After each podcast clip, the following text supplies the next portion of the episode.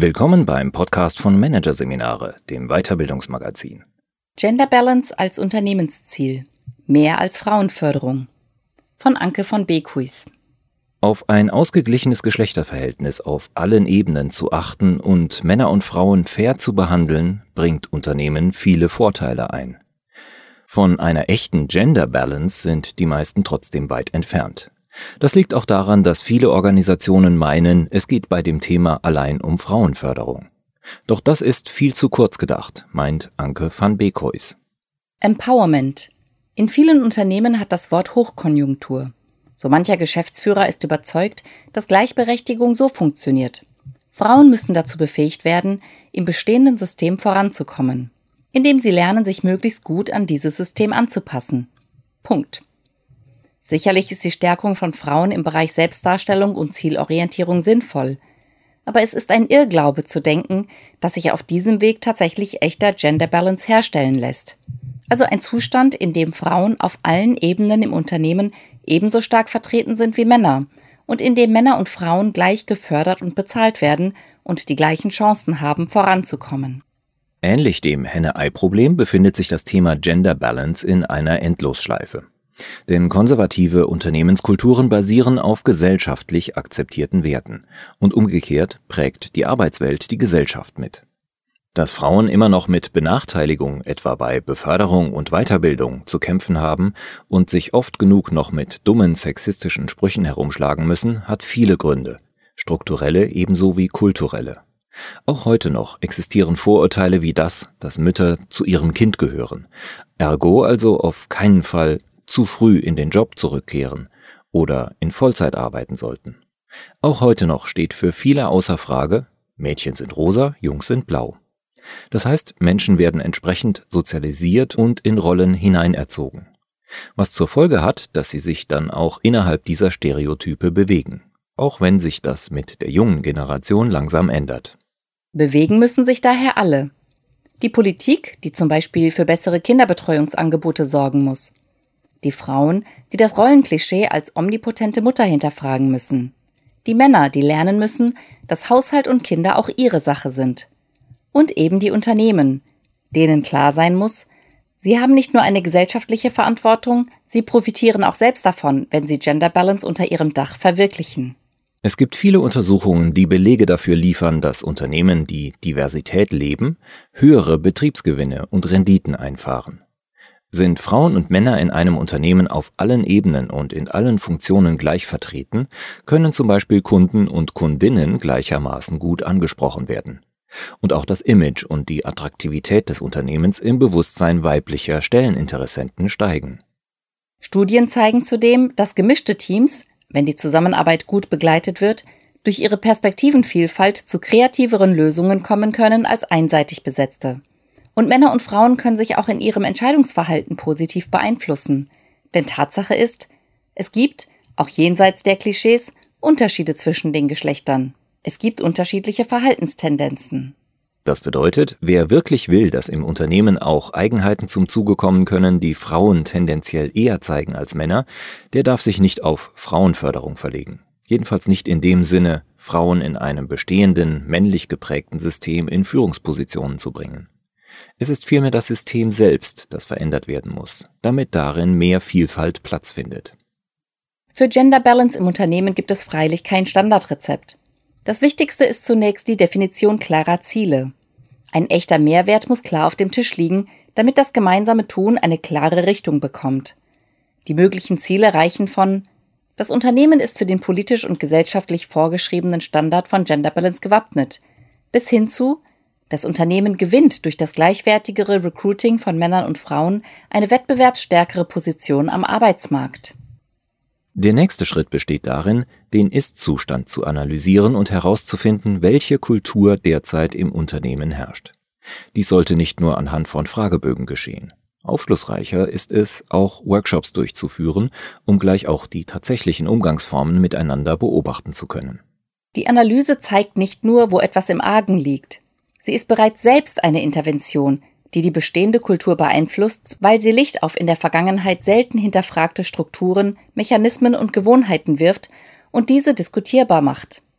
Es sind vor allem sechs Bereiche, in denen sowohl die größten blinden Flecke in Sachen Geschlechterausgewogenheit lauern, als auch die wirkungsvollsten Hebel liegen, um Gender Balance zu erreichen. Erstens Recruiting. In vielen Firmen kommt ein Phänomen zum Tragen, das man Status Quo Bias nennen könnte. Führungskräfte und Personaler stellen immer wieder jene ein, die ihnen ähnlich sind. Männer, also hauptsächlich Männer. Oder Frauen, Frauen. Wer uns ähnlich ist, den finden wir meist intuitiv sympathischer. Ihn einzustellen erscheint uns auch weniger riskant. Wir glauben ihn zu kennen.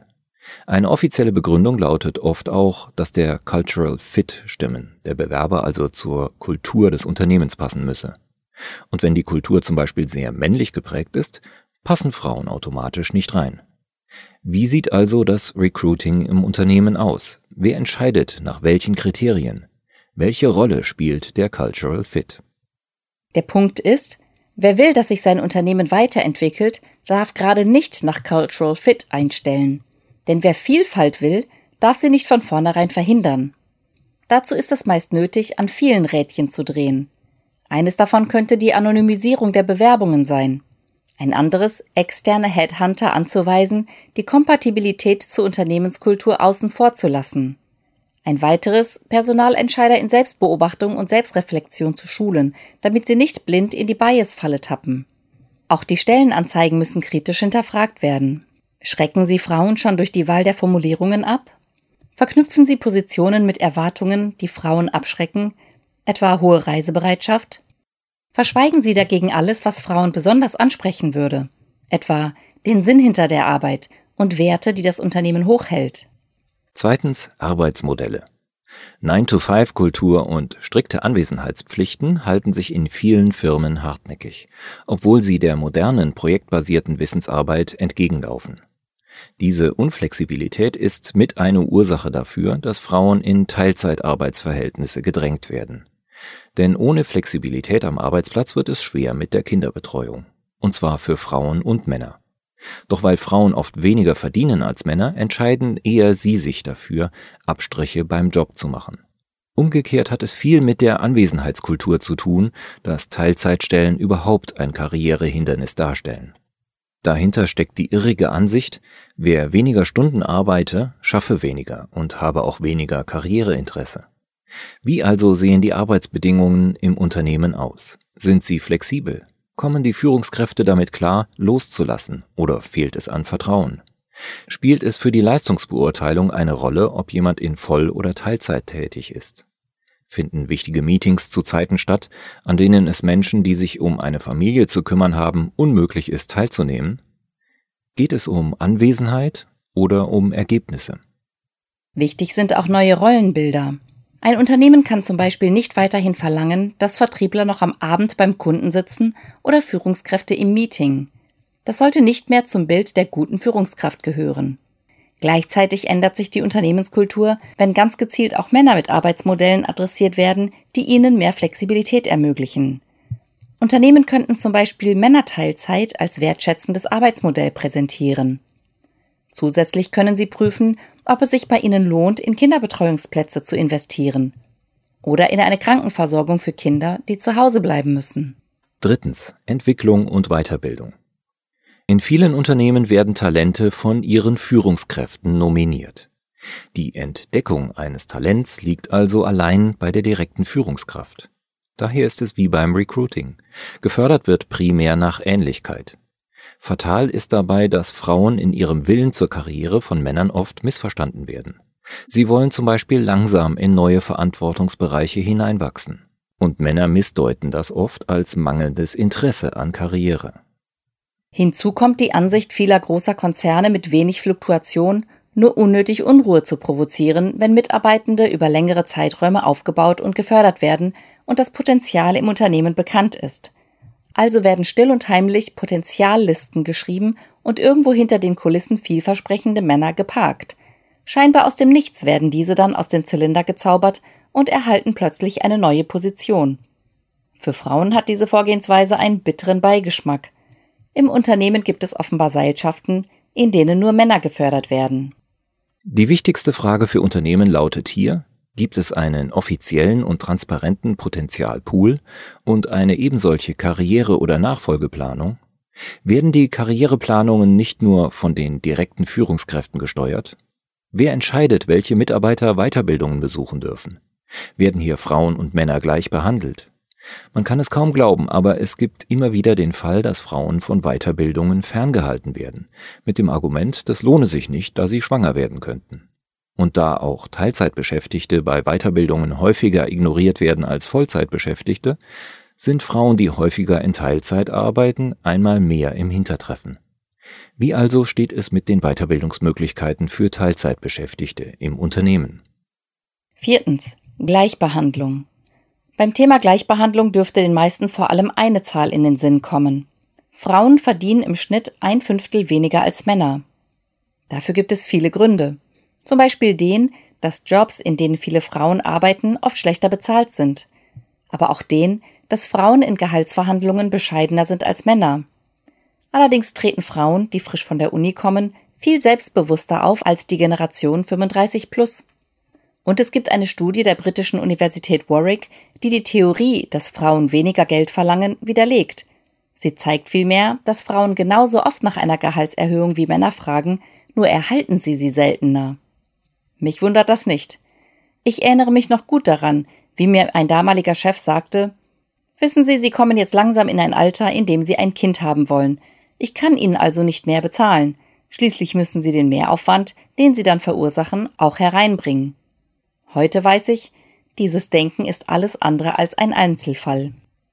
Oft ergibt sich die Ungleichbehandlung allerdings nicht aus unmittelbarer Diskriminierung, sondern aus mittelbarer. Diese liegt dann vor, wenn nicht offen nach dem Geschlecht, sondern nach einem anderen Merkmal unterschieden wird, das auf den ersten Blick nichts mit der Geschlechterzugehörigkeit zu tun hat. In Unternehmen wird zum Beispiel beim Gehalt oft nach Arbeitszeit unterschieden. Und da mehr Frauen als Männer Teilzeit beschäftigt sind, werden auch über diesen Mechanismus mittelbar Frauen diskriminiert. Denn Teilzeitbeschäftigte erhalten häufig einen geringeren Stundenlohn oder werden bei der Betriebspensionsregelung nicht berücksichtigt. Selbst wenn es im Unternehmen ein geschlechtsneutrales Gehaltssystem gibt, das klar an Kompetenzen und Qualifikationen gebunden ist, wird dieses oft nicht konsequent angewandt. Beim ein oder anderen Kandidaten müsse man schon mal eine Ausnahme machen, um ihn im Unternehmen zu halten, heißt es dann auf Nachfrage. Daher gilt, nicht nur das bestehende Gehaltssystem, sondern auch dessen Umsetzung gehört hinterfragt, wenn es um Gender Balance geht. Und dabei darf nicht nur nach direkter, es muss auch nach indirekter Benachteiligung geschaut werden. Fünftens Kommunikation. Wie wird intern mit und auch über Männer und Frauen kommuniziert? Auch das ist ein wichtiges Thema, wenn es darum geht, Gender Balance herzustellen. In den Bereich Kommunikation gehören auch Role Models und die Geschichten, die diese erzählen können. Frauen streben bekanntlich auch deshalb seltener Führungskarrieren an, weil es ihnen an Identifikationsfiguren fehlt. Gleiches gilt für Männer, die aufgrund eines Mangels an Vorbildern keine ausgedehnte Elternzeit für sich in Anspruch zu nehmen oder nicht auf Teilzeit umzusteigen wagen. Sechstens. Führungsverhalten. Der größte Knackpunkt für Gender Balance ist die Führungsebene. Denn ob Gleichbehandlung in der Praxis funktioniert, ist stark vom Willen der Führungskräfte abhängig. Noch dazu haben sie eine Vorbildfunktion. Wer Unternehmenskultur rasch verändern will, muss daher fragen, wie viele Frauen sind überhaupt aktuell in Führung? Wie viele Teams gibt es, in denen nur Frauen arbeiten und trotzdem ein Mann als Vorgesetzter sitzt? Warum ist das so? Wie agieren die Führungskräfte? Unterstützen und fördern sie eher Männer oder Frauen? Sind die Führungskräfte über Gleichbehandlung und wie diese im Unternehmen gelebt werden soll informiert? Und viel wichtiger, tun sie es? Wenn nicht, wie löst man als Unternehmensleitung dieses Problem? Eindeutig durch klare Anweisungen und neue Rahmenbedingungen. Wenn den betreffenden Führungskräften beispielsweise kommuniziert wird, dass sie pro Jahr zwei Personen und davon stets eine Frau für weitere Führungspositionen nominieren müssen, werden sie sich zumindest bemühen, sowohl Männer als auch Frauen zu fördern, auch wenn dies bisher nicht auf ihrem Radar war. Gender Balance ist ein Culture Change Prozess, der Zeit braucht und intensiv begleitet werden muss. Es braucht neue Führungswerte und eine Führungskultur, die das zulässt. Die Umsetzung muss durch neue Prozesse, Kommunikation, Schulungen, Coachings, Gespräche, Sparrings und Mentoring begleitet werden. Ergebnisse müssen ständig evaluiert und unter Umständen Anpassungen des Prozesses vorgenommen werden. Letztlich braucht es ein komplettes Umdenken hinsichtlich Führung und Führungsqualitäten, Arbeitsstrukturen, Recruiting und Talentmanagement. Und dies erfordert vor allem den unbedingten Rückhalt des Topmanagements. Denn geht man den Weg nur halbherzig und fundiert man ihn nur von Seiten HR, kann man eine empfindliche Bruchlandung erleiden. Kaum etwas wird einem Unternehmen mehr übel genommen als unaufrichtiges Handeln aus falschen Motiven.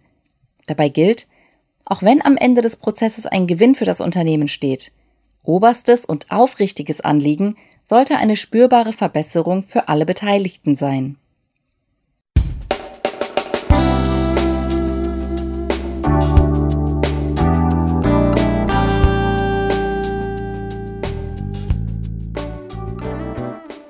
Sie hörten den Artikel Gender Balance als Unternehmensziel, mehr als Frauenförderung von Anke von Beekuis aus der Ausgabe August 2019 von Managerseminare, produziert von Voiceletter.